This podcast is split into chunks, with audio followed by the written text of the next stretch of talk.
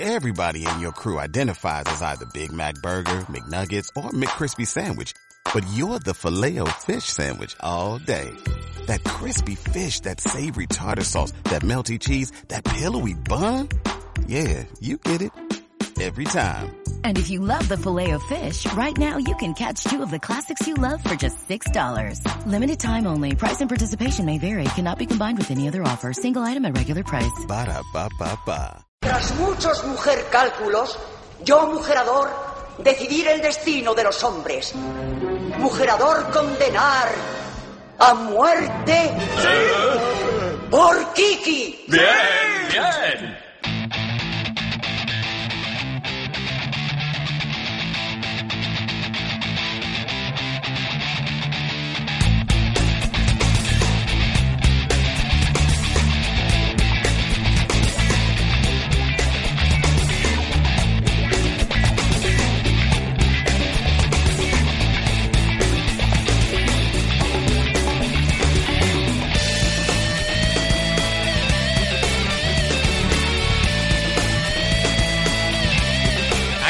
Estamos ya preparados, son las cuatro y media de la tarde, llegan los monotemáticos, una sección que os encanta, ¿eh? de, de los lunes, en este tramo de Verdeando, esta sección dedicada siempre a los videojuegos, al cine y la literatura, en definitiva, monotemáticos FM, con una sección que viene muy cargadita en el día de hoy, ¿no, Rafa? Muy buenas. Muy buenas tardes, Alberto. Pues hoy venimos con muchísimas ganas. Hoy traemos algunos clásicos, tanto en videojuegos como en cine como en literatura. Vamos a tocar un poquito temas más pasados de lo que estamos acostumbrados a tratar aquí en la sección de monotemáticos FM.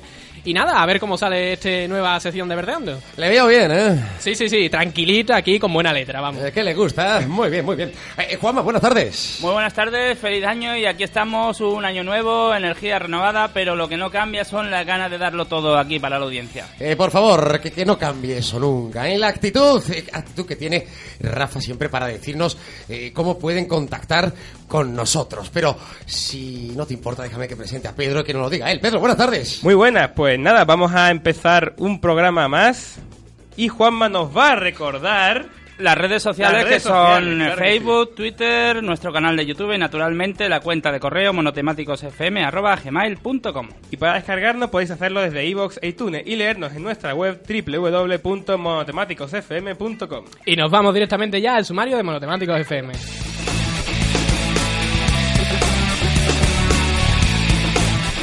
En videojuegos hablaremos del título de Caperucita Roja, de las bajas ventas de Wii U en Navidad y de la nueva consola de sobremesa de Android, pasando por la crítica al juego sin 4 Deluxe.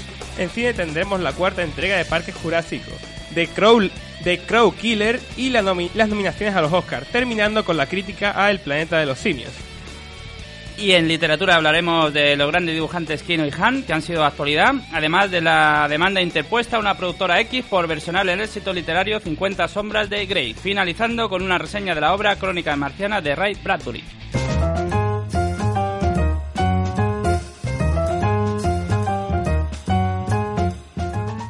Caperucita Roja llegará al mundo del videojuego. Después de la versión de Alicia en el País de las Maravillas de American MG, el diseñador quiere embarcarse en la adaptación de este nuevo clásico. American Maggie es uno de los grandes desarrolladores de la industria del videojuego y sobre todo últimamente ha estado muy en boca de todo gracias a su adaptación del clásico literario de Alicia en el País de las Maravillas en dos de sus versiones, Alice in Wonderland y Alice in Madness Return, que ha sido su última entrega y parece que se quiere volver a meter dentro de este territorio del bueno, de adaptación, de adaptar el cuento al videojuego, cosa que le ha salido muy bien en sus dos primeras entregas. Pero Rafa, según tengo entendido, Alicia Madness Return, más que una adaptación, era casi una deconstrucción eh, del mito de Alicia en el para- País de las Maravillas, ¿no? Porque realmente planteaba, planteaba una realidad un poco diferente, aunque partía de la base. American Maggie utiliza una utiliza la base, digámoslo así, de estos cuentos que intenta adaptar a, la pequeña pantalla, porque el videojuego no vamos a, vamos a- es la pequeña pantalla, aunque parezca que es la televisión. Eh, nos metemos con un American Maggie que sí es bastante siniestro, gore, gótico. Eh, la sangre precisamente no será su peor aliado, es más, la vamos a estar viendo continuamente en todos los momentos en los que nuestra querida Alicia, en el caso de Alice Madness, pues va a tener que estar matando a todos los bichos que se le pongan por el camino. Eh, Alice in Wonderland, en Alicia en el País de las Maravillas, el primer juego sí que parece que intentó ser un poquito más fiel con la obra original. Lo que pasa es que, claro, vuelvo a decir, es, es un personaje muy sangriento, muy perturbado. El mundo que le rodea no es esa, ese, ese país de las maravillas que a lo mejor estamos acostumbrados a ver tanto en el libro como en la propia, como en la propia película de Disney, ¿no? Que tan famosa ha hecho este clásico. Y en este caso, el cuento de Caperucita también le da pie a hacer una versión un poco más siniestra de lo que cabría esperar, porque de por sí el cuento original de Perrot es más sangriento de lo que muchos nos podíamos creer. Pero American McGee va a ir más allá, este hombre va a ir más allá de lo que Perrol incluso nos ponía, eh, nos ponía en ese clásico de Caperucita Roja. Sin final feliz. Sin final feliz, de aquí supongo que será peor que ese final feliz que nos planteaba Perrol. Eh, ese no final feliz. Ese no final feliz, exactamente. Eh, cositas interesantes que nos deja este juego. Se suma a la moda del crowdfunding. ¿Qué quiere decir crowdfunding para todos aquellos nuevos que no sepan esta terminología? Crowdfunding es intentar conseguir la financiación de un producto cultural o de otra índole de una manera un tanto distinta a la que estamos acostumbrados. Es decir, la gente dona o da un dinero concreto a través de, la, de las redes sociales, ¿no? En este caso Kickstarter, en España tenemos dos grandes ejemplos como pueden ser Berkami o Lanzanos. Son páginas en las que la gente pone su proyecto y después, si a ti te interesa ese proyecto, pues das dinero para que esta gente pueda realizar eh, ese producto. En este caso es la forma de financiación que American Maggie ha decidido utilizar para realizar esta nueva adaptación del clásico de Caperucita Roja. Una pregunta, Rafa. Entonces, lo que llega cada mayo con la declaración del IRPF, eh, lo que realmente están haciendo es pedirnos un crowdfunding? De alguna manera es el crowdfunding del gobierno, si lo quieres ver así, ¿eh? pero sin, plataforma, sin una plataforma tan, tan bonita como puede ser Kickstarter, ¿no? Esto es te obligan y punto. Eh, cositas más interesantes también que nos ha dejado aquí American Maggie. Nos quieren dar una obra bastante transmedia. ¿Qué quiere decir esto? Vamos a poderla ver tanto en PC como en tabletas o móviles, ordenadores con un sistema operativo libre como puede ser Linux. Es una obra bastante, pero que bastante eh, pues muy ambiciosa para lo que nos quiere plantear este hombre. No va a quedarse simplemente en consolas. Consolas no se ha hablado de todas formas, pero viendo el planteamiento que este, que este diseñador está haciendo con su juego de intentar llegar a la máxima cantidad de personas posible, pues entendemos que en un futuro también se lo plantee. Pero viendo toda la cantidad de plataformas en las que quiere llegar este juego, puede que sea un gran producto en cuanto a difusión. Ahora veremos cómo está en la calidad. Y Acabando, me gustaría dejar cómo se llama este juego. Se va a llamar Acaneiro. Para cualquier persona que se pudiera pensar, oh, se va a llamar Caperucita Roja. No, se va a llamar Acaneiro. y ¿Qué punto. significa Acaneiro? Gran pregunta. ¿Acaneiro no es un equipo brasileño, de la liga brasileña? Pues- Atlético Acaneiro. Pues, pues no lo sé, la verdad, no tengo ni idea. Pero bueno, así se va a llamar Acaneiro. Os recomiendo que os metáis, de- busquéis Acaneiro en, en Google, en cualquier buscador, os metáis en Kickstarter y echéis un vistazo, porque ya prácticamente ha conseguido el dinero que pedían, son 200.000 dólares. Eh, poquito dinero realmente para el tamaño de la obra de este juego. Es un juego en perspectiva isométrica en el que tendremos que matar a todo tipo de bichos que se nos ponga por delante. Perspectiva isométrica quiere decir que lo vemos desde arriba, como si fuéramos una especie de dios y nosotros vemos a los distintos personajillos moviéndose por el mundo. Entonces, Como el LOL. como el LOL, sí, como el League of Legends, sí. El juego más jugado de internet del mundo a día de hoy. Pues sí, una cosa así. Eh, un juego muy interesante. A ver qué, qué- en qué nos atrae o qué nos depara este título. Pero bueno, cambiando un poco de tema, Wii U vende por debajo de lo previsto en Navidades. Según la firma Arvin eh, Bhatia, la consola ha vendido muy poco estas navidades en el terreno estadounidense, siendo un lanzamiento decepcionante. Lanzamiento decepcionante. ¿Eso qué quiere decir? Que no han vendido los millones y millones de consolas que tenían previsto, o por lo menos que se pensaban que iba- iban a vender. Pero a día de hoy parece que ninguna consola consigue vender cuan- cuánto necesitaba, ¿no? Cuando se estaba previsto en un principio. PS Vita también se la pegó, esta también. Bueno, ¿cuál va a salir bien? He observado una tendencia, quizás eh, sea mi propia percepción o, o quizás haya algo cierto, pero confírmamelo, Rafa.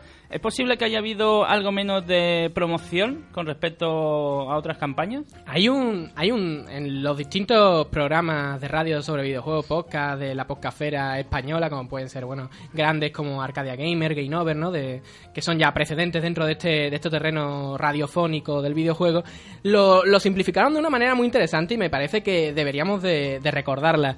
Eh, Wii se vendió de una forma muy simple. Ponías a un par de personas mayores con un mando jugando al tenis y en menos de 10 segundos ya comprendías, ya entendías el concepto de esa consola. No hacía falta estar dentro de ese mundo del videojuego para entenderlo. Cualquiera podía entender que si tú cogías ese mando, pues estás emulando como una raqueta. No tenías que saber nada del videojuego para entenderlo. Wii U es un concepto mucho más complicado, un concepto mucho más complejo. Ha habido muchísima publicidad. La publicidad, el marketing ha sido, bueno, a la altura de lo que viene a ser Nintendo en, en todos sus lanzamientos.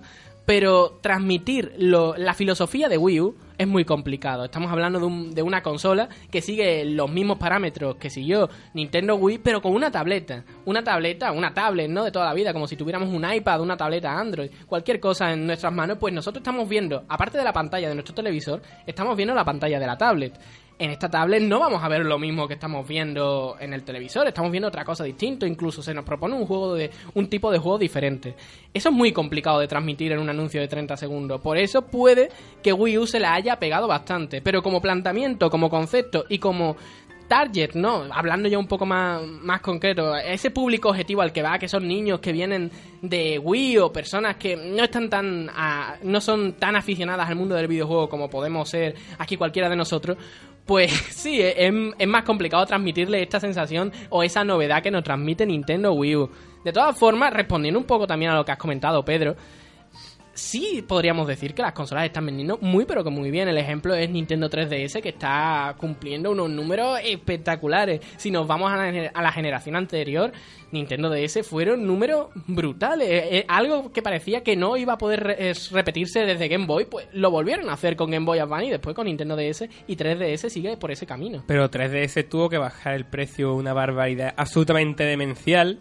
En Al tres poco o de cuatro meses, exactamente. Pero bueno, se dieron cuenta de que el precio que estaban poniendo era demencial, como comenta, y se bajaron un poco los pantalones y ahora ¿Cuán- mismo sí está siguiendo. ¿Cuánto cuesta Wii U aproximadamente? Wii U está ahora mismo sobre los 250-300 euros según la versión de la consola. No es algo tan excesivo teniendo en cuenta de que una PlayStation 3, una Xbox 360, Todavía. consolas, exactamente, después de 5 o 6 años en el mercado, consolas que más o menos comparten eh, la misma estructura, o sea, podemos ver más o menos los mismos juegos en las, dos conso- en las tres consolas, pues cuestan a día de hoy entre 200 y 300 euros.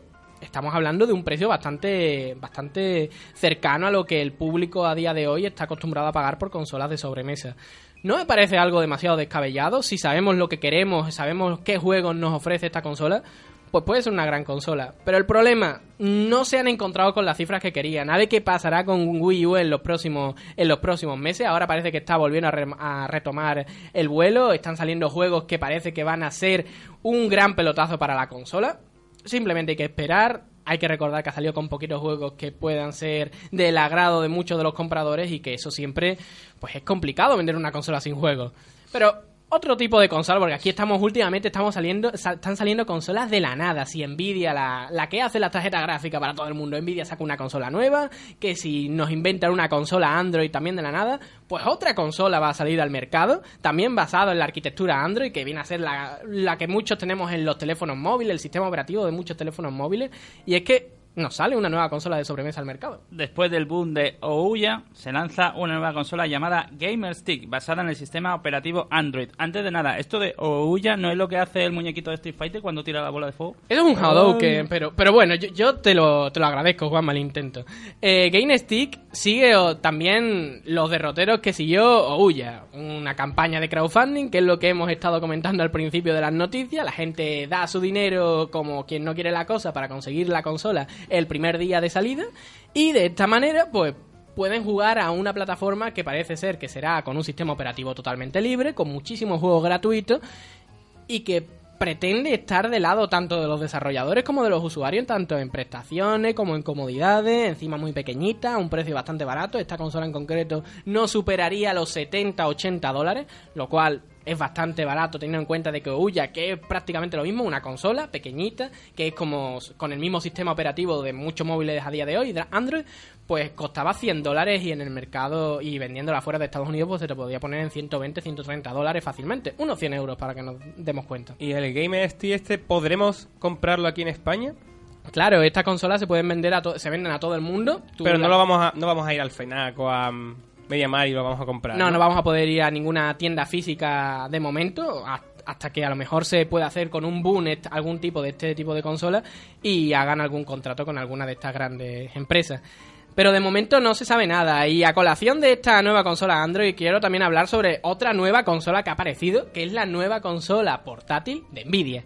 Nvidia, para todos aquellos que no la conozcan, es un- ¿Nvidia cochina? Nvidia Cochina, exactamente. Es una nueva, es una empresa que se dedica sobre todo al terreno del hardware de, de ordenadores o de consolas incluso.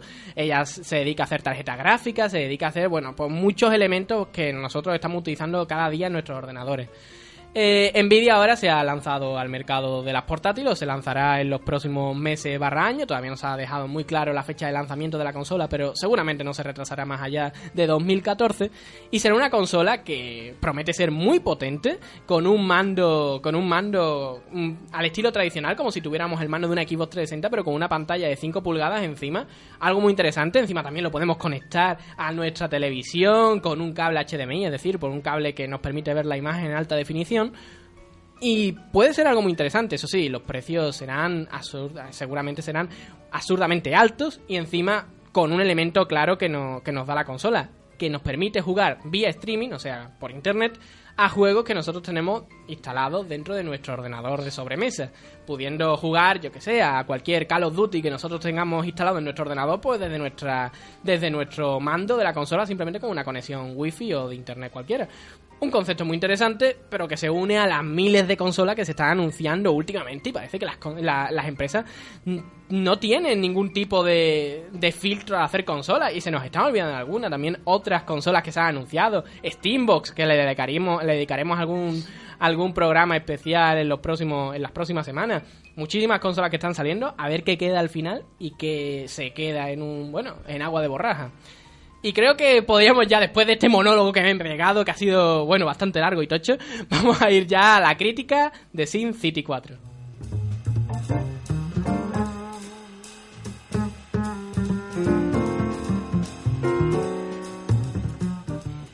Sin City 4. Yo os digo Sin City 4 y ¿qué es lo primero que se os ocurre a la cabeza? Sin Pedro? City, el cómic este de Frank Miller, ¿no? Esas cosas. Te has confundido de sección, Pedro. Me eso- equivoqué. Sí, sí, sí. No, creo que tú, bueno, te vamos a eliminar. a- Has fracasado en el intento. Juanma, yo te digo Sin City 4 y ¿qué dices? Me alegro que me hagas esa pregunta. Es cierto que da lugar a confusión con el cómic de Frank Miller, pero no obstante es un juego que habla de cómo gestionar una ciudad y tengo que protestar enérgicamente porque el modelo de ciudad que intenta plantear este juego es totalmente destructivo y contra, y contra la naturaleza. Eso lo vamos a hablar ahora más profundamente porque he estado haciendo pruebas muchísimo más burras dentro del título y vamos a sacar ahora conclusiones. Alberto, yo te digo Sin City 4 y tú qué es lo primero que se te ocurre. Eh, bien, pues eh, es un videojuego, ¿eh? sí, Eh, sí, va bien, va bien, Alberto. Venga, continúa. Sin City, ahí hay palabras. No, no, no, no, ya sé que está Pedro eliminado, pero vamos, yo- lo primero que se me ha venido es, es el cómic. El cómic de Frank Miller. Bueno, muchas personas un tanto ajenas dentro del mundo del videojuego, pues lo primero que se le ocurrirá será el cómic de Frank Miller. Pero hay que dejar una cosita clara. Sin City, en el año 89, cuando salió su primer título, título que por cierto ahora a día de hoy es totalmente gratuito de jugar, podéis buscarlo por internet, es un juego que se puede jugar freeware, o sea, tú puedes descargarlo y jugarlo sin ningún problema, de manera legal. Es un título muy interesante, uno de los primeros juegos en los que nos plantean ponernos entre nuestras manos pues el control de una ciudad completa. Nosotros la construimos, nosotros declaramos que aquí se puedan construir casas, industrias y nosotros después la tenemos que ir administrando. Parques de bomberos, escuelas. Sí, si no un- dan dinero, no las construyo porque no me da la gana. La población me da igual. Sí, estoy, muy tota- indignado. estoy totalmente indignado con este juego porque después de echar una partida, cuando uno quiere beneficiar a la población y dar un carácter social a, a su ciudad, el juego le penaliza, no puntúa, no, no gana nada. Esto es una porquería, hombre. Pero esto lleva directamente masacres increíbles, ¿no? De Medioambiental. No, no, no, no, no. Masacre sobre todo medioambiental. No eres capaz de meter 100 personas en un sitio, cerrarlo y dejarlo sin aire y cosas así. No, no, eso eso, se- lo hace la gente en, en, los Sims. Eso no, eh, no va por ahí los tiros. Es un juego que claramente se está basando en el sistema del capitalismo más extremo, que casi casi, ¿Qué he dicho? que casi casi podríamos llegar a, a Adam Smith, ¿no? Y, y utilizar casi casi su- sus mismos planteamientos. El, el, el Estado se tiene que quedar simplemente con, con lo que le pertenece al Estado y después ya la industria y la parte privada que, que se quede con lo suyo y nosotros no tocamos nada. Más o menos es parecido, pero nosotros en nuestra ciudad Sims, en nuestra ciudad de Sim City, podemos hacer o intentar cambiar este planteamiento. La forma más sencilla de, de jugar a este Sin City es lo que estaba comentando, comentando Juanma. En Sin City 4 tenemos una cantidad increíble de opciones, tanto de poder eh, habilitar zonas para que se construyan casas, tanto de densidad baja, eso quiere decir que son casas como de pueblo, densidad media, que serían como pisitos pequeños, o de densidad alta, que ya serían los grandes rascacielos de las, de las ciudades, en los que ya podemos ver a gente, yo que sé, 40, 50, 60 plantas, donde la gente se da a tumulto viviendo cada una encima de otra. ¿Cómo, ¿Cómo puede ser la reunión de una comunidad de vecinos eh? en un edificio de 60 plantas? Tiene que ser graciosa. Yo creo que se puede resumir con una palabra, Juanma, complicado. Pero pasando de este tipo de, de este tipo de elementos que se van a repetir tanto en industria, o sea, densidad baja, media, alta, o sea, desde lo más agrícola hasta lo más bloques de oficina, eh, industria pesada, nos vamos a ir repitiendo eso con unos cuantos modelos. Vamos a poder instalar parques, vamos a poder eh, administrar lo que viene a ser todo el compromiso, toda la parte social que nosotros tenemos en nuestra ciudad, es decir, nosotros subimos los impuestos, bajamos los impuestos. ¿Qué pasa? Que el juego a priori, a priori, y esto tengo que decirlo claramente, parece que, que, fomenta el capitalismo más extremo y más absurdo. ¿Qué quiere decir? Que nosotros en una ciudad no ponemos ni siquiera educación, nosotros no ponemos ni siquiera parques de bomberos, policía, y eso es bueno para la ciudad. Con las verdes tampoco, y no pasa nada, al revés, eso es mejor, ganamos más puntos porque es más rentable. Exactamente. Porque, porque nosotros estaríamos gastando cada día, cada mes, estaríamos gastando a lo mejor 100, 100 monedas y el juego, con todo lo que nosotros hemos recalificado y estropeado, pues nos da 1000 monedas. Eso es lo que a priori parece que el juego fomenta. Yo quiero contar mi experiencia personal. Venga, Juanma. Yo quería hacer una ciudad, una ciudad modelo, llenarla de zonas verdes, zonas educativas, que fuera medioambientalmente impecable donde hubiera educación, seguridad, todo, todo lo, lo, que un ser humano querría para su ciudad. ¿Y qué ocurrió? Que nadie, nadie quería invertir, nadie quería venir, nadie quería vivir allí. Y, y acabó endeudada y tuve que dejarlo, algo inadmisible. Esa es una utopía, hombre. El juego fomenta que empiece desde lo más tradicional, desde un capitalismo tradicional, es decir, tienes que ingresar más de lo que gastas, no puedes volverte con una deuda brutal a los 50 años de haber creado tu ciudad, eso sería algo inadmisible y encima caerías en bancarrota y tendrías que pedir préstamos a otras ciudades, creando una deuda dentro de la ciudad que no se podría solventar hasta dentro de, de muchísimos años, lo cual creo que me recuerda a cierta situación en España, pero no quiero, no quiero bueno, eh, es, que, es que, bueno, en fin, me voy a callar, me voy a callar. Bien. Porque sería otra cosa, vamos a seguir con, sí, el, con, con el juego, con el juego, estamos con el juego Sin City 4, que no se nos olviden, ¿vale? Estamos con el juego Sin City 4 y en este título a priori parece que se está facilitando, se está fomentando este tipo de historia. Pero no es así, no es así y ahora yo te voy a te voy a, a calmar, Juanma, en este tipo de, de, conceptos, ya que el juego te fomenta que empieces así, o por lo menos que para empieces teniendo cierta rentabilidad dentro de la dentro de, de tu ciudad, pueblo, etcétera. Tú no puedes construir una universidad en un pueblo de mil habitantes, no tendría sentido, no lo hacemos aquí, no tendría Pero, lógica. Rafa, cuenta la verdad, es que tú tenías una ciudad ya de mil personas y no les querías poner ni un instituto. Di Claro. la verdad, cuéntalo. Porque mis historias con Confiesa. el juego. Yo soy bastante sádico, malvado en este tipo de juegos y me gusta hacer ese tipo de, de perrerías, pero ya analizándolo. Pero a- si se incendió un barrio periférico y no querían ni ponerle bomberos. pero haciendo ya la crítica dentro del mundo. Es verdad, es Pero- verdad. Pero haciendo ya la crítica más intensa al juego,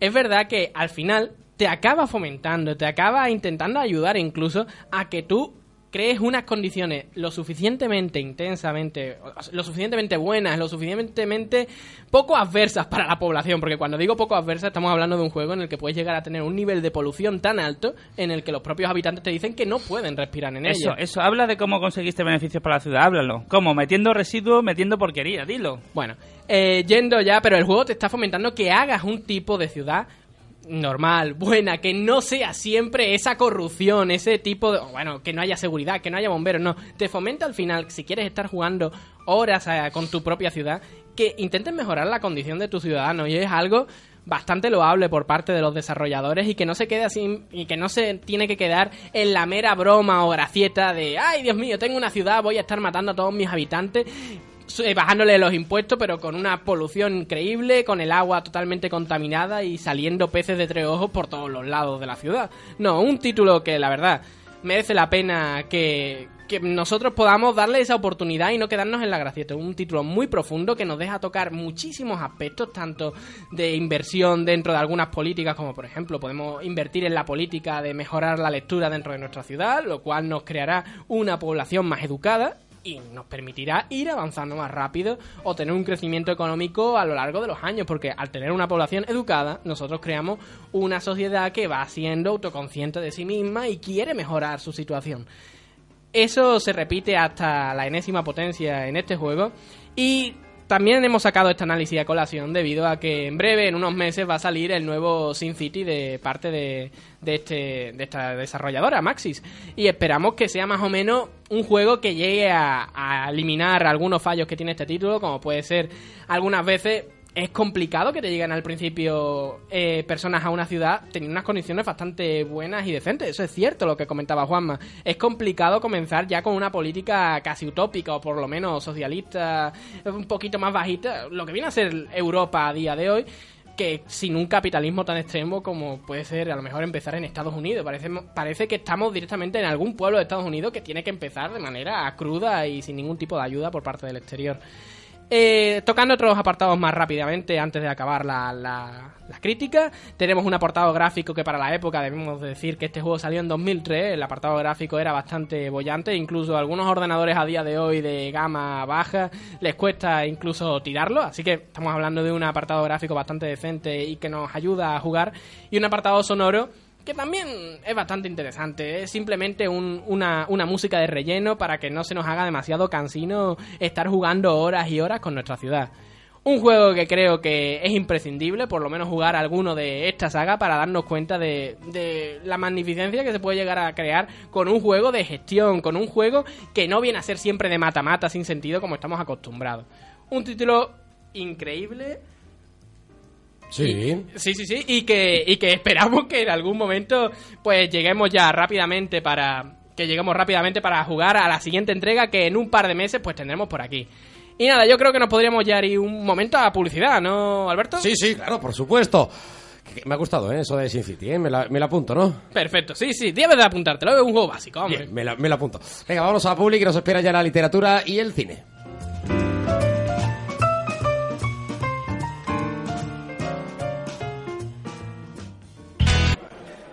Son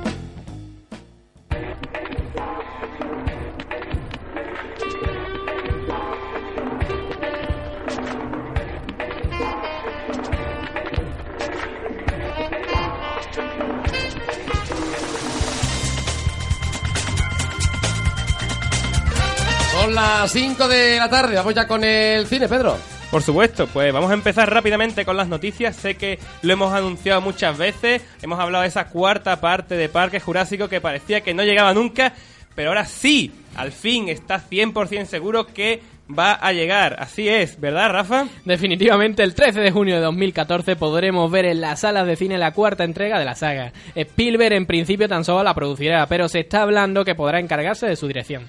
El 13 de junio de 2014, si no está en salas, pienso reclamar. ¿Por qué? Ahí queda la cosa, porque estoy deseando ver la cuarta parte de Parque Jurásico porque dicen que han cogido al guionista del origen del planeta de los simios para darle una, buen, una buena friega a la saga para que no salga lo mismo que salió eh, en la tercera entrega, ese montón de mierda de, de espinosaurios con teléfonos móviles que no se morían nunca. Yo la verdad es que confío en que como es un reboot, digamos, un reinicio, pues empiecen siendo lagartijas y haya algún experimento. Pero ¿cómo va a ser un reboot si se llama Parque Jurásico Apocalipsis o algo así? O Extinción, Extinción. Está hablando que se va a llamar Extinción, así que... Claro, pero es Parque Jurásico Restriction, porque los dinosaurios ya se extinguieron. Que por vez. cierto, ayer estaba hablando en el programa de Eduard Punce de un tío que decía que quería resucitar dinosaurios y cosas así. No sé, no lo, no lo entendí mucho, pero ahí queda la cosa. Vamos a pasar a otras noticias más interesantes. En Crow Killer aparecerán algunos de los malditos bastardos. Esta será la tercera entrega de la trilogía que está realizando Tarantino y contará como en la Segunda Guerra Mundial un batallón formado por negros se revela y la emprenden con todo lo que se encuentran. La trilogía es la siguiente: Malditos bastardos, Segunda Guerra Mundial. Django Unchained, negro en, en, la, en el western. Uh -huh. Y la mezcla lógica en Crow Killer es poner negros en la Segunda Guerra Mundial. Eso es lo que ha hilado Tarantino. Ha dicho, "Ah. Vamos, ha sido un silogismo aristotélico. increíble. Se ha encendido la bombilla y ha dicho, ¡pon! Esto Eh. es lo que necesito para mi tercera parte. Entiendo que jugará con, con toda la terminología racista y, y jugará con eso, ¿no? Porque es lo único que se me ocurre Yo- para yo- que pueda yo- meter... Yo creo que ha sido todo mucho más lógico. Es decir, he hecho una, pregu- una película de la Segunda Guerra Mundial y ha sido un éxito. He hecho una película de un negro que pega tiro y ha sido un éxito. Hagamos una película de la Segunda Guerra Mundial con negro y seguro que será un super éxito. No, no para Spike Lee. Lo has leído, ¿no? Se ha cabreado muchísimo. Dice que es un insulto para, para todos los negros, lo de Django Unchained, y que no piensa verla. Yo creo que deberían ponerle a Spike Lee de actor protagonista. Sería genial. Me parece buena idea. Por cierto, parece ser que Tarantino ya ha confirmado que más de la mitad del guion ya está escrito y los que conocemos ya al director sabemos perfectamente que tarda una eternidad en comenzar un guion. De hecho, Malditos Bastardos había comenzado incluso antes de que se, de que se hiciera Kill Bill, por ejemplo. Así que ahí está la cosa. Parece ser que el hecho de que haya empezado y haya empezado teniendo todavía una película por estrenar, que es la de Django Unchained, ya es una cosa increíble. Las malas lenguas dicen que el motivo de que se retrase tanto es que concibe sus guiones en los coffee shops de Ámsterdam. Bueno, hay una leyenda urbana, de hecho, que dice que el guion de Pulp Fiction se estuvo fra- fra- fraguando todas las tardes en un determinado coffee shop. Es posible. Yo creo que yo tengo otra, otra teoría mucho más rebuscada y creo que es que Tarantino es un vago y hasta que no se le acaba el enorme fajo de billetes que tiene, que ha recaudado con eh, la película anterior, no hace una nueva. Pero ahí está. Supongo que esperará poco para Django Unchained. A lo mejor es que él no escribe sus guiones y necesita de un negro. Eh. Bueno, Bueno, vamos a pasar a la última noticia ya. Las nominaciones a los Oscars 2013. Las horribles nominaciones. Entre la favorita, y lo siento Pedro por decir lo siguiente, se posicionan lo último de Spielberg, a Lee y Tarantino. Vamos a ver. Que, que está muy bien. Pedro, Pedro, ¿qué película falta? Quiero que lo digas al principio de esta, de esta mira, noticia. mira, vamos a ver. Los Oscars se están volviendo ya un cachondeo, esto es un pitorreo absoluto. Y le. estos son los Razzies, solamente que la gente le da más credibilidad. Los Razzies aciertan más a día de hoy que los Oscars. Los Razzie para todos aquellos que no sepan qué, qué son, qué son los premios Razzie. Son los premios a peor película del año, a peor actor del año, a peor todo del año. Que obviamente desde que está la saga Crepúsculo arrasa, se lo lleva todo y no deja para las demás. El otro día, eh, mirando la historia de los Ratchis, vi un detalle que me quedé perplejo. ¿Sabéis que El Resplandor, la película de Stanley Kubrick, estuvo nominada al peor guion en su año? ¿Peor guion? Peor guion en los Ratchis en el año en que, fu- en que salió. Tuvo que Me- ser un año excelente. Me pareció brutal el dato. Sí, sí. Por 1900 supuesto, la actriz, la actriz también estaba nominada en los Razzies. Eso no me sorprende en absoluto. Pero de todas formas, la verdad es que la tenía bastante cagada, así que se metió mu- mucho en su papel. Bueno, ¿qué nominaciones encontramos? Amor, Haneke, pues la verdad es que ha conseguido pegar el salto de mm, supuestamente la categoría de mejor película de habla no inglesa, que es considerada prácticamente algo menos que escoria en la categoría Oscar. Ha pegado el salto a mejor película. Guau, pues ya para un europeo, ¿eh? Ya te llevas con un canto en los dientes si, si estás nominado. Argo, que es una película que está bien y poco más. La ves, te diviertes, jaja, jiji. Muy bien, Ben Affleck. Por lo menos no hace un bodrio. Te vas y cuando llegas a tu casa, en el trayecto del cine a tu casa, te olvidas de lo que has visto. Hostia, era. Pues ahí está. Argo, que encima ha triunfado en los Globos de Oro. Toma ya. Toma ya. Le ha quitado el premio a mejor director. Bueno, es que los Globos de Oro es otro pitorreo. Bestias del Sur Salvaje, una película de un director que no conoce ni el tato porque solamente ha hecho esta película con actores que solamente que es la primera vez que, que ahí actúan. De hecho, la niña que tiene 8 años, una cosa así, Sí, es- es está más, nominada también a Mejor Actriz. el director también está nominado a Mejor Director. O sea, es un pelotazo lo que ha pegado este hombre. Sí, lo que había hecho antes era un eh, vídeo con una handicam, concretamente de la comunión de su prima, y bueno, parece que hay cierta relación entre que esté nominado y que tenga familiares en la academia, porque otro, otra explicación no hay. No te creas, a lo mejor es que la película es buena. O no, O no, no, sé, no. porque tal como están los Oscars, quién sabe. Django encadenado no puedo opinar, no la he visto, al igual que Bestia del Sur Salvaje. Eh, cuando se estrene la veré, por supuesto, y comentaré aquí mis opiniones. Los Miserables es una película que está bien, bien, pero es que claro, no podemos alimentarnos aquí solamente de películas que están bien. Los Miserables está divertidilla, muy bien, pues canta, pum pim para ellos, estupendo, momentos emotivos, momentos aburridísimos, el final es un bodrio, macho. No podemos alimentarnos de películas que están bien, emulándote a ti, sobre todo cuando hay películas que están, oh Dios mío, y aplaudamos con ello, ¿no? Pero Para bueno. eso voy a dejarlo todo para el final, Ya, para ya. concentrar toda mi alegría en lo que esta gente no sabe ver. La vida de Pi, que es una película que, en mi opinión, aunque hay gente que le encanta y la pone por las nubes, y no creo que sea una mala película en absoluto, pero personalmente no me aporta gran cosa. Creo que es una película que está bien, para variar, todas están bien. Lincoln, que no la he visto, así que no puedo opinar, por desgracia. El lado bueno de las cosas, que no la he visto, la están poniendo muy buena, pero he visto el tráiler y desde luego parece algo terrorífico, terrorífico. Eh, Ojalá me equivoque, lo más seguro es que me equivoque porque la están poniendo muy buena. Pero es absolutamente creepy ver ese tráiler, terrorífico. Y La Noche Más Oscura, que en mi opinión es la única que realmente aquí, mm, de las que yo he visto, merece la nominación. Posiblemente junto con Amor. Bueno, yo si tengo que hacer quinielas con los autorreferenciales que son los americanos, no me extrañaría nada que se lo llevara Lincoln. Yo creo, oh, Dios te oiga, yo creo que va a ganar algo por desgracia y me estoy temiendo lo peor. Pero ¿cuál debería ganar? Ahora vamos a lo que realmente Bueno, importa. debería ganar una que no está ni nominada. Efectivamente, vamos a ver, es que han decidido, vamos a ver, ¿cuáles son las mejores películas del año? Esta, esta, esta. ah, pues esas no, vamos a esquivarlas. Pues ahí está. La mejor película del año, creo que con diferencia, y además una de las mejores que hemos podido ver en los últimos cinco años posiblemente, es The Master.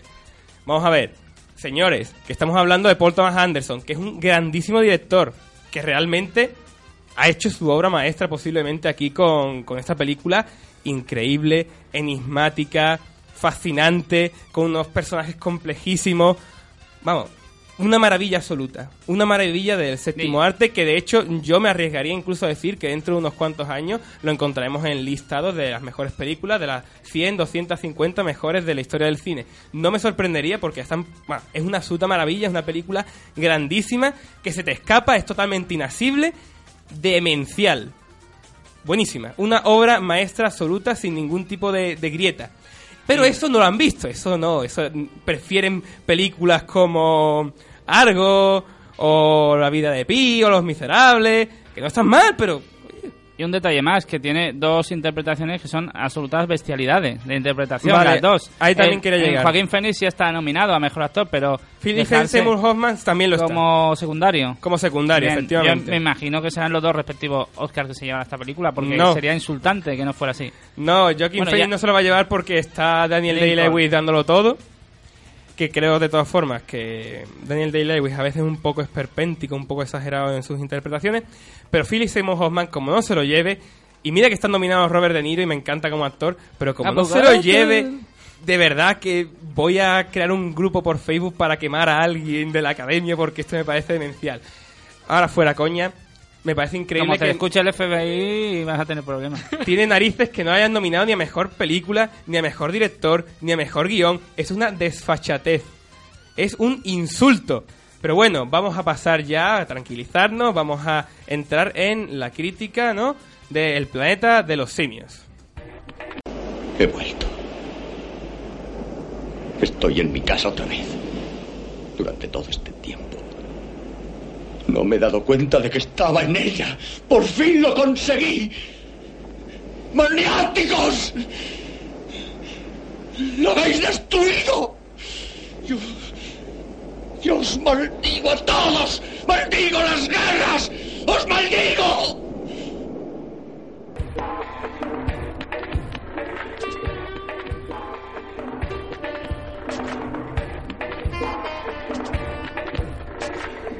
El planeta de los simios.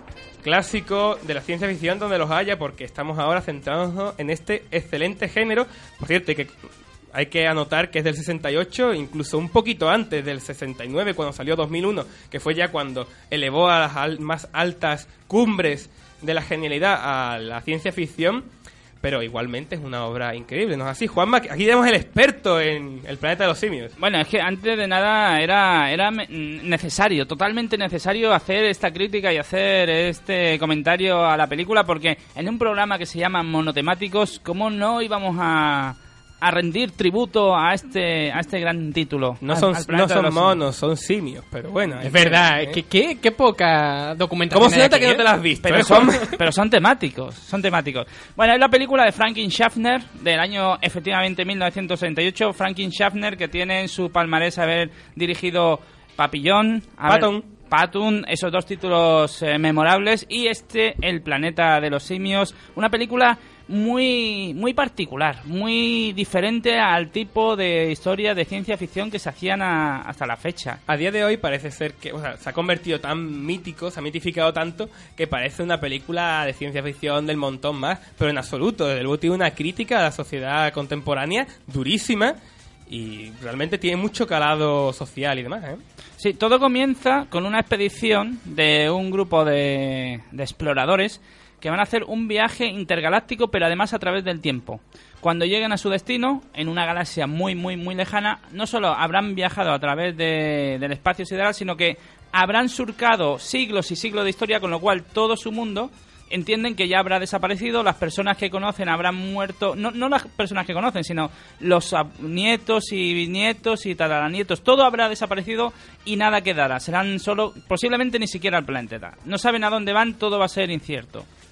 Cuando finalmente eso acontece, acampan en un nuevo lugar del que pocos saben y van, y van deambulando hasta que finalmente pues son apresados por los habitantes de ese lugar. Hay que decir que esto que ha comentado Juanma transcurre cerca de media hora del film, de un film que no llega a las dos horas, y es absolutamente intrigante. No sabemos lo que hay en este planeta, no sabemos qué ocurre, no vemos a los simios hasta que no pasa eso, media hora, no sabemos lo que ocurre. Es una incertidumbre absoluta, estamos totalmente perdidos en este mundo. En esta galaxia muy muy lejana, como tú dices, Y- Juanma, que estará con Anakin Skywalker, Darth Vader Que y demás. luego no es tan lejana porque eso se sabrá al final, pero claro, no Pero vamos eso- a hacer el a día de hoy eso no es un spoiler, Juanma, Eso lo siento porque todo el debatible. mundo lo conoce, pero no lo vamos a decir. No ¿eh? lo vamos a decir de todas maneras. Tengo que comentar que esa primera media hora, la que hace referencia, donde hacen el viaje, donde recién llegan a ese nuevo lugar, donde todo es nuevo, es para mí precisamente la parte visual seguramente más interesante de la película. Porque luego cuando ya los monos o los simios entran en acción, sí que es verdad que tenemos todo ese lado social, ese, ese entramado de, de denuncia a lo que es la, la propia inercia del ser humano, pero sí que visualmente queda un poco knife ya visto a día de hoy. Eh, el tiempo quizás no, no, no sea muy benévolo con, con eso, ese maquillaje y esos simios que parecen casi hoy hoy de serie B. No lo veo tan mal, sobre todo si después nos vemos la película de Tim Burton, Bueno, que, es que ha hecho es- mucho bien a la primera. Totalmente. Pero vamos a ver, eh, realmente aparte de la crítica, bueno, es una crítica a la sociedad como estábamos comentando, porque lo primero que hace Charlton Heston cuando ve a todos los humanos primitivos eso dice, oye, pero ¿por qué te enfadas por ver a estos trogloditas aquí? Si, si todos los habitantes del planeta son como estos, en nada seremos los reyes. Toma, por hablar, Charlton Heston. Le pegan el palo realmente por eso, justamente. O sea, el personaje de Charlton Heston, los astronautas tan evolucionados como parecen ser, son tan trogloditas, son tan monstruos como llegan a ser luego los simios con ellos. Se lo están buscando. Efectivamente, es que ahí está el fondo y el kit de la cuestión. Es la ironía de que, el, digamos que mm, el tiro te sale con la culata y te pagan con la misma moneda. ¿Qué es lo que ha hecho el ser humano a lo largo de toda esa historia? Pues devastar, em, jugar a juegos como el Sims, que lo que hacen es deteriorar el entorno, apoderarse del planeta, destruirlo. Y al final, cuando el ser humano se encuentra con una civilización aparentemente superior, ¿qué hacen? ¿Respetarle? No, pues le pagan con la misma moneda, como si fuera el propio ser humano el que estuviera al mando, solo que esta vez no es el ser humano, sino que son simios.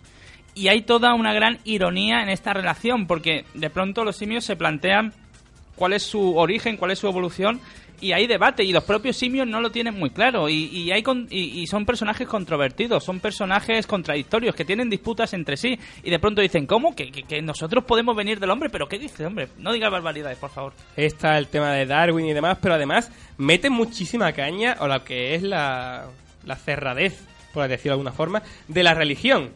Lo- los simios estos en todo momento diciendo, no, no, no, lo que tú estabas comentando, nosotros no venimos del hombre, ¿cómo va a ser esto? Por Esto es favor, hombre, por favor, compararme nosotros, a mí con esto". simios que somos.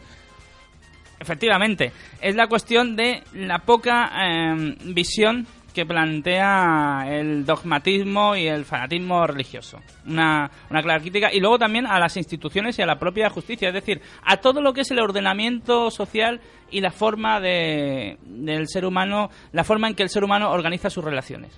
Está presente ahí a través de los monos. Es increíble cómo eh, esta película no nos deja ningún momento de, de relajación, de tranquilidad. En todo momento es una caída en picado de, de Heston, del personaje protagonista, porque es incapaz. O sea, cuando parece que va a encontrar uno de sus compañeros, lo han lobotomizado. Cuando parece que va a escapar, lo atrapan. Cuando no sé qué, ¡pum! ¡palo! no hay forma de escapar al destino tan terrible que le ha caído encima. Es imposible. Es un personaje muy a la medida de Charlon Heston. Charlon Heston, que por cierto se implicó muy directamente en este proyecto. Porque, Como suele hacer. Porque la productora no lo tenía muy claro. Aprovecho de, de, de esta forma para reivindicar un poco la figura de Charlon Heston, que desgraciadamente en mu- muchos de nosotros tenemos la imagen final de este hombre que estaba ya un poco desvariando con la sociedad Sí. del rifle y tal.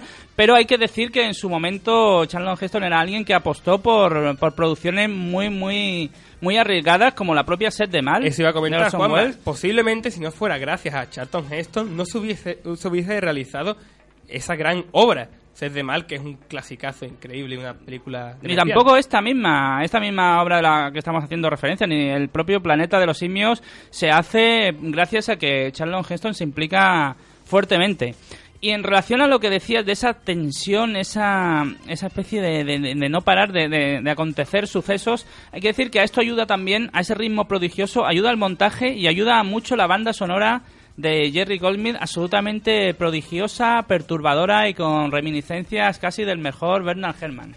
Cómo no, Jerry Goldsmith desde luego es uno de los grandes, solamente hay que recordar esa banda sonora de Chinatown, que además el tío ahí, con un machote, compuso y orquestó en creo que fue una semana o algo así. Le dije, oye, oye, que mira que necesitamos la banda sonora, pero necesitamos para pasar mañana.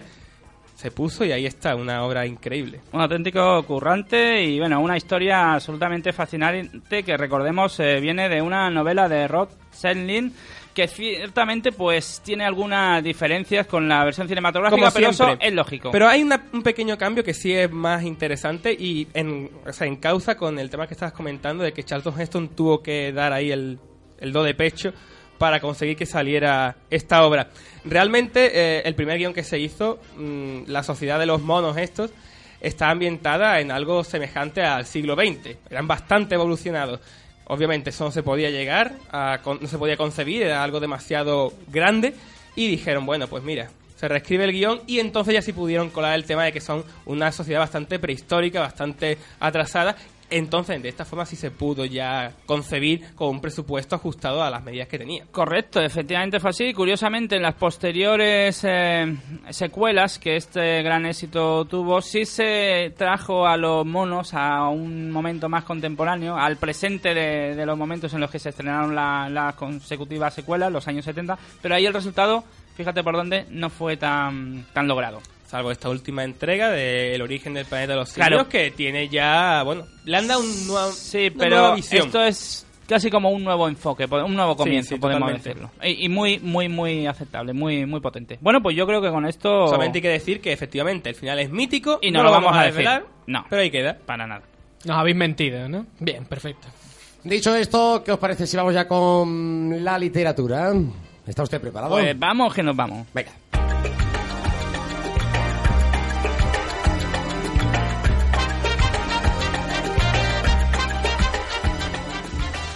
Pues empezamos con la sección de literatura y nos vamos a poner a hablar de narices. Quiero decir, de narices, las narices de Super López, o más bien las de su creador, eh, Han, porque ha rechazado la medalla al mérito de Bellas Artes. El dibujante leonés Juan López, conocido por dar vida al, al entrañable personaje Super López, envió el pasado 31 de diciembre un comunicado dirigido a la Academia de Bellas Artes rechazando el galardón. Pues aquí lo que tengo que explicar es que el propio Han ha, ha comentado cuáles han sido los motivos y él eh, ha mencionado que lo ha hecho por, por coherencia con sus propios pensamientos. Este galardón proviene del Ministerio de Cultura. Estamos viviendo unas fechas bastante complicadas para la cultura y para la promoción de la cultura y ayudas, etc., etc., a cargo de este ministerio y él ha considerado que no era apropiado aceptar, eh, aceptar este galardón viniendo de donde viene. Me parece absolutamente coherente, absolutamente íntegro y, y la verdad es que hay que tener un par de narices como las de Super López para, para hacer un gesto como este. Desde luego que sí. Y, y en este caso no, no hablamos de narices, pero sí seguimos con el tema de dibujantes míticos, como es el caso de Kino, el creador de Mafalda, que ha lanzado un nuevo libro de humor gráfico. El creador de Mafalda presenta ¿Quién anda ahí? Una mirada desde el humor sobre los miedos contemporáneos publicado por la editorial Lumen. Aún no he tenido ocasión de acercarme a, a esta nueva historia de- del dibujante Kino. La verdad es que llevaba mucho tiempo sin hacer nada, por lo menos que yo que yo sepa, no tenía ninguna referencia. Y imagino pues que le, le habrá puesto todo su sello personal y todo su ingenio. Así que en cuanto pueda, pues me acercaré y, y posiblemente hasta la comentemos aquí. Si solamente llega al nivel de lo que es su obra principal, ¿no? Tenemos aquí Mafalda. eh, y utiliza esa ironía, esa sátira que está continuamente dentro de la, de la tira, pues esperemos que, pues seguramente será un gran cómic. Pobre Kino que no es capaz de, de desligar su nombre de Mafalda porque... A ver, a ver, que, que es difícil realmente después recordar, hostia, ¿qué más ha hecho? Es Una pena. Es cierto, es cierto, pero aquí ocurre siempre, ¿no? Creó un monstruo que no pudo controlar. Es que creó- Mafalda es un personaje eh, Muy estupendo, fuerte. estupendo y todos sus secundarios maravillosos. Es complicado, pero bueno, bendito problema, ¿no? Ha crea- creó todo un icono y creó un mito. Mm, mira, mm, yo lo firmaba, aunque aunque no se me conociera por nada más, pues pues yo firmaba firmaba eso, que se me conociera por algo así como como crear un personaje como el de Mafalda. Y ahora llegamos a una noticia controvertida, una noticia polémica, pero Juanma, no- estaba esperando todo el programa para que llegara esta noticia, solo te lo digo, ¿eh? Estoy convencido de que era así. Te tengo que confesar que yo casi también, porque han denunciado a una productora por intentar hacer una adaptación porno de 50 sombras de Grey. La escritora E.L. James, conjuntamente con los estudios Universal, han interpuesto una demanda contra la productora Smash Picture por lanzar al mercado 50 Shadows of Grey and XXX Adaptation. De todas formas, esto no sería demasiado complicado debido al alto grado de eroticidad, por llamarlo de alguna forma, del propio libro. que- Pornografía. Eh, exacto. Bueno, pornografía no porque está escrita, ¿no? Bueno, sí, se Bueno, puede ver. Se en ve. braille, como decía... Y, er- y eroticidad yo creo que tampoco, sería en todo caso erotismo. Más que nada porque eroticidad no sé si existe en el RAI. Todavía no lo acepta, pero lo aceptarán. No sé si tenéis algo que decir, porque yo desde luego sí Yo que estoy te- deseando yo escucharte, sí- Juanma.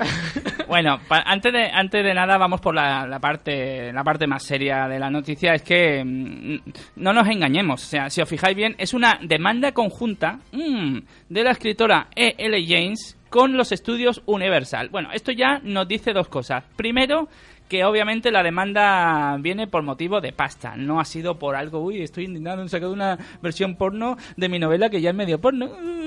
No, el medio sobra, ¿eh? Pero bueno. Yo todavía no termino de entender cuál es el problema. Bueno, el problema es que se han adelantado, no han pagado derechos y lógicamente pues se están aprovechando de la marca de- del bestseller, la marca del éxito literario, sin haber pagado un duro de derechos ni a la propia escritora y esto tampoco ha hecho gracia a la productora Universal que va a hacer una versión seria entre comillas y que sí ha pagado una pasta gansa Ahora lo capto, pues entonces entiendo que se haya mosqueado un poco, y ¿no? esta es la primera parte, pero esto a su vez nos delata un segundo aspecto muy importante y es que han descubierto sus cartas, se les ha visto el plumero y ya se han decan- es decir, ya han cantado claramente que iban a hacer que van a hacer una versión cosa que no se sabía o por lo menos se tenía ciertamente en se- medio en secreto. Ahora lógicamente al presentar esta demanda han dejado a las claras que tenían una versión escondida en la recámara. Bueno, ya puesto que vamos a hablar de este tema que supongo que no volvemos a retomar en la vida, quiero comentar que me parece terrorífico este fenómeno de 50 sombras de Grey y esta-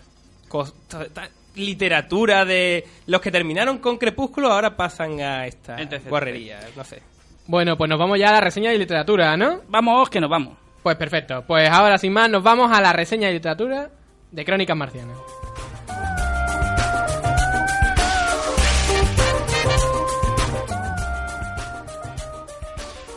Pues hoy hablamos de Crónicas Marcianas de Ray Bradbury y ya sé que tendréis la gracia preparada. Crónicas Marcianas, antes de ser un programa de televisión muy conocido, emitido durante muchos años en una determinada cadena, estaba, estaba también en las librerías y era un conjunto de relatos, de donde proviene lógicamente el nombre. Juanma, ¿me estás diciendo de que antes de que Boris Izaguirre se bajara los pantalones en público en un programa famoso de televisión, ya había algo que se llamaba Crónicas Marcianas? Lo había escrito antes Ray Bradbury. Pues que ese hombre se bajaba los pantalones. Pues efectivamente así es, porque Crónicas Marcianas es una obra escrita por el gran Ray Bradbury y publicada en el año 1950. En realidad se trata de un libro de relatos agrupados en, en una misma edición, aunque cada uno de estos relatos que componen el libro tiene una entidad argumental propia. Es evidente que hay un nexo de unión entre todos ellos. Todos estos relatos son piezas que van narrando diferentes momentos de la colonización de Marte por parte de la civilización terráquea. Esto ya de por sí es un punto, tengo que decir que bastante original por parte del genial Ray Bradbury, porque da un giro de tuerca totalmente nuevo a lo que era la literatura de ciencia ficción extraterrestre. Ya que lo habitual era que, desde, bueno, desde que H.G. Wells creó la Guerra de los Mundos, lo normal era, pues lo que se estilaba era que llegaran los extraterrestres, devastaran la Tierra y vámonos que nos vamos. Pero aquí es diferente. A día de hoy ya se ha utilizado ese mismo ejemplo, o sea, este estilo de Ray Bradbury se ha utilizado en Farfly, se ha utilizado en Starship Trooper, pero obviamente el primero que dio el salto a este tipo de novela fue Bradbury. El primero, al menos, del que, del que tenemos constancia. No, Claro. mm, Siempre es arriesgado decir el primero, pero sí, sí que es una gran primera obra, eh, un punto de inflexión en la literatura de ciencia ficción. Es una obra, en todo caso, muy, muy avanzada a su tiempo, porque nos va narrando de forma progresiva diferentes momentos de un hecho que es la ocupación primero, después la devastación y finalmente la reagrupación en el planeta rojo por parte de los habitantes de la Tierra. Es como digamos en la inversa. La inversa esta vez los extraterrestres no son los malos, sino que son los que están siendo pues colonizados y devastados. Paralelamente, lo- eh, esto ocurre, mm, el relato, bueno, el, conjunto de relatos, toda la acción está concentrada entre los años 1999, en el que surgen las primeras oleadas de terrícolas a Marte, y el año 2026, donde tiene lugar la guerra atómica en la Tierra. Y en medio de todo ello, pues se producen tres momentos, como hemos dicho. Primero, los eh, terrícolas van a la Tierra, perdón, a Marte, se hacen de Marte, estalla la guerra nuclear, muchos de los que están viviendo en Marte vuelven a la Tierra porque paradójicamente quieren estar con sus seres queridos, aunque han huido de eso, así es el ser humano, así de contradictorio, esto es lo que nos muestra Bradbury, es por lo que hace que esta obra sea potente, y ya finalmente cuando ha terminado la guerra, la Tierra está prácticamente devastada y muy pocos han sobrevivido, esos pocos supervivientes vuelven a Marte a empezar de nuevo. Es todo una especie de ciclo que se completa y hay eh, momentos absolutamente bestiales como uno de los relatos más míticos que se llama Y vendrán las suaves lluvias, donde nos narra un momento en la Tierra donde está ocurriendo la, la guerra atómica, donde una familia entera ha sido aniquilada y todo está contado desde el punto de vista del androide, del robot que sigue vivo y sigue haciendo las tareas domésticas. En, en definitiva, eh, la, la, obra es absolutamente deliciosa, es súper avanzada, nos plantea cuestiones morales, filosóficas, universales del propio ser humano, de la inmensidad, de la muerte, de la nostalgia. Y, y si solo conocíais el programa de televisión y no conocíais la obra literaria, pues la verdad que... Lo sentimos. Que lo sentimos por vosotros, pero os animamos a que deis el paso, porque merece muy mucho la pena. Bueno, Bradbury, otro gran escritor también de... que- Naturalmente, autor de Fahrenheit 451. Efectivamente, tan su conocido gran por eso. obra. Ay, pero- pero- pero- oye, que estaba bien, ¿eh? Crónicas marcianas, que hay que leerlo. Ah, Muy bien, que, que os gusta, ¿eh? De verdad, ¿eh? Oye, el, lunes, eh, ¿alguna sorpresa preparada? Uy, esto es muy pronto. Nosotros no, no podemos hacer planes tan a largo plazo. Tenemos, tenemos que ir poco a poco. Poco a poco. A lo- a lo- algo, algo surgirá, algo surgirá. Muy bien, entonces, The Master, la mejor película, ¿no, Pedro? Yo lo mantengo. Ahí queda. Después a lo mejor la gente me pega pedradas por la calle, pero bueno. Como- Lo mantendré igualmente. Como mínimo, mejor película de este año, para mí, seguro. Ah, Para ti también. Sí, sí, por lo menos de este año. Él dice de aquí a cinco años, yo digo, del 2013. Yo diría seguro. que es la segunda mejor película de los últimos 10 años casi. Después del Árbol de la Vida. Eso es decir demasiado, ¿eh? Yo lo dejo ahí. He visto mucho cine, no he visto todo, pero bueno. Guau. Y también es una opinión personal. Guau. Ahí Ah, queda. ahora Él ha sí, visto mucho cine, ¿eh? Ya no hacen clásicos, ¿eh? Como Karate Kid o Harold y O. Gremlins. No, ya no hacen películas como esta, Dios mío. Bien, eh, por esta misma cita se dice en Algo pasa con Mary. pues, eh, eh, esas son mis pelis. Venga, muchas gracias, ¿eh, monotemáticos? Pues nada, nos vamos yendo y solamente recordar a la audiencia que nos pueden seguir por Facebook, Twitter, YouTube, desde iVoox e iTunes nos pueden descargar el programa y desde nuestra página web www.monotemáticosfm.com. Dicho esto, hacemos una pausita muy breve porque enseguida vamos a estar ya con las líneas abiertas. Queremos saber vuestra opinión, ¿no? Del partido de ayer.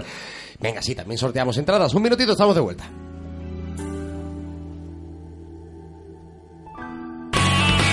Radio Betis 89.6. La sintonía en verde y blanco.